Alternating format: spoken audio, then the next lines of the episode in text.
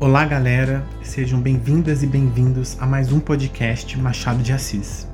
Meu nome é Norton Alencar e hoje vamos falar sobre incompetência no âmbito do direito processual civil brasileiro.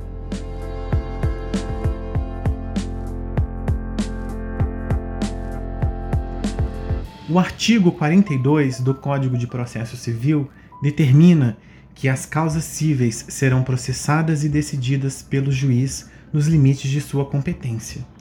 Dessa forma, a competência é um pressuposto da regularidade do processo e da admissibilidade da tutela jurisdicional. Portanto, o primeiro dever do juiz, quando recebe a inicial de uma ação, é verificar se é ou não o competente para tomar conhecimento da causa.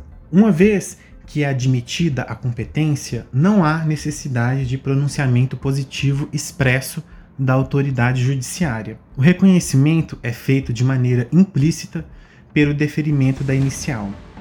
Porém, se essa competência for posta em dúvida pela parte, o juiz deverá se pronunciar expressamente sobre o reconhecimento. Dessa forma, existem duas espécies de reconhecimento da competência pelo próprio juiz: a espontânea que normalmente é feita de forma tácita, e a provocada, que deve ser expressa. Pode acontecer que, ao invés de reconhecer sua competência para a causa, o juiz pode entender que é incompetente. Assim, ele deverá declarar expressamente que não possui a parcela de jurisdição necessária para legitimar sua atuação naquela inicial. Da mesma forma que ocorre com o reconhecimento positivo da competência, o reconhecimento negativo pode ser espontâneo ou provocado. Agora vamos falar sobre a alegação de incompetência. O Código de Processo Civil de 1973, já revogado, previa procedimentos distintos para a alegação de incompetência do juízo. Um procedimento para incompetência absoluta e outro para a relativa. A absoluta poderia ser alegada pela parte por meio de simples petição, a qualquer tempo, ou em preliminar da contestação. A incompetência relativa, por sua vez, demandava a instauração de um incidente próprio em autos apartados, denominado de exceção de incompetência. O novo Código de Processo Civil, em vigor desde 18 de março de 2016, optou por simplificar a alegação de incompetência que deve ser apresentada pelo réu como questão preliminar de contestação, seja ela absoluta ou relativa, em conformidade com o artigo 64. Caso o réu alegue como preliminar a incompetência do juízo, ele poderá apresentar a contestação no foro de seu próprio domicílio, o que deverá ser comunicado ao juiz da causa de imediato e, se possível, por meio eletrônico. Se houver mais de um juízo no foro de domicílio do réu, a contestação será distribuída para um deles. A distribuição será feita por dependência para o juízo ao qual foi, ao qual foi distribuída a precatória de citação do réu, caso a citação tenha sido feita por precatória. O juízo para onde foi distribuída, livremente ou por dependência, e a contestação do réu se tornarão preventos, caso seja reconhecida a competência do foro de seu domicílio. Se o réu alegar a incompetência absoluta ou relativa do juízo onde ocorre o processo, a audiência de tentativa de conciliação será suspensa até que a questão seja definida, após a qual será designada nova data. A incompetência absoluta deve ser arguída como preliminar de contestação. Mas, como constitui matéria de ordem pública, eventual equívoco ou demora das partes em alegá-la não implicará preclusão.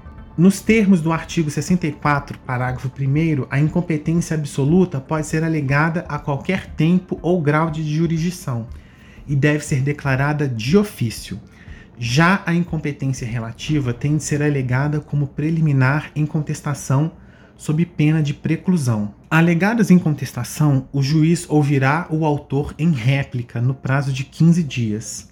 Se a incompetência absoluta for alegada em outra oportunidade, o juiz ouvirá a parte contrária.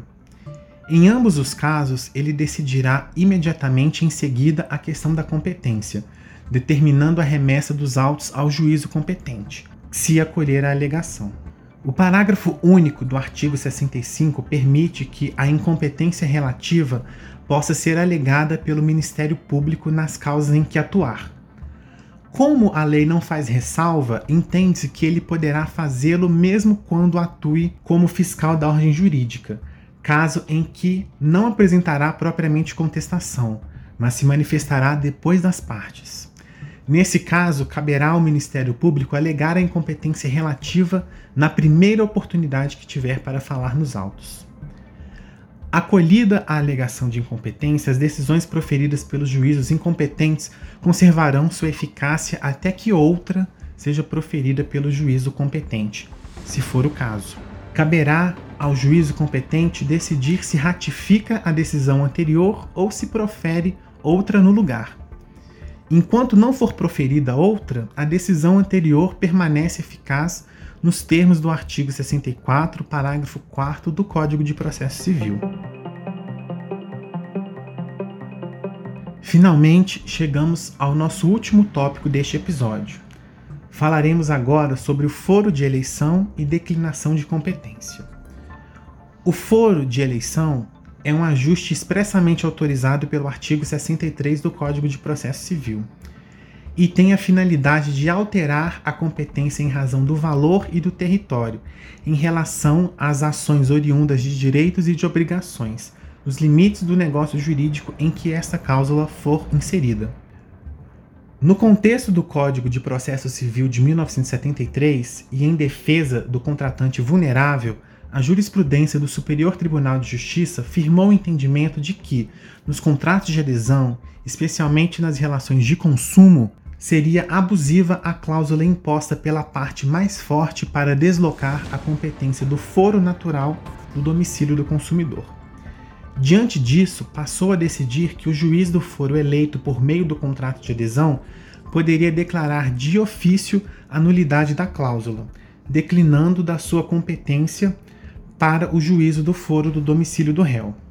Em consonância com essa orientação jurisprudencial, a Lei 11.280 de 2006 acrescentou ao artigo 112 do Código de Processo Civil de 1973 o parágrafo único, para abrir uma exceção à regra nele contida de que só por meio de exceção se poderia arguir a incompetência relativa e permitir que a nulidade de cláusula de eleição de foro em contratos de adesão fosse declarada de ofício pelo juiz.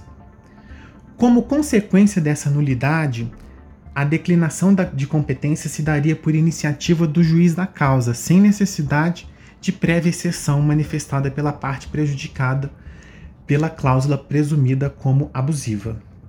O novo Código de Processo Civil foi além da jurisprudência e da codificação revogada, permitindo que a declinação de ofício genericamente em todo e qualquer tipo de contrato, e não apenas naqueles de adesão em conformidade com o artigo 63, parágrafo 3 a tese adotada pelo novo código é a de que não se configura a abusividade da cláusula de foro de eleição quando o aderente é empresa de considerável porte, dispondo presumivelmente de condições para exercer sua defesa no foro indicado no contrato.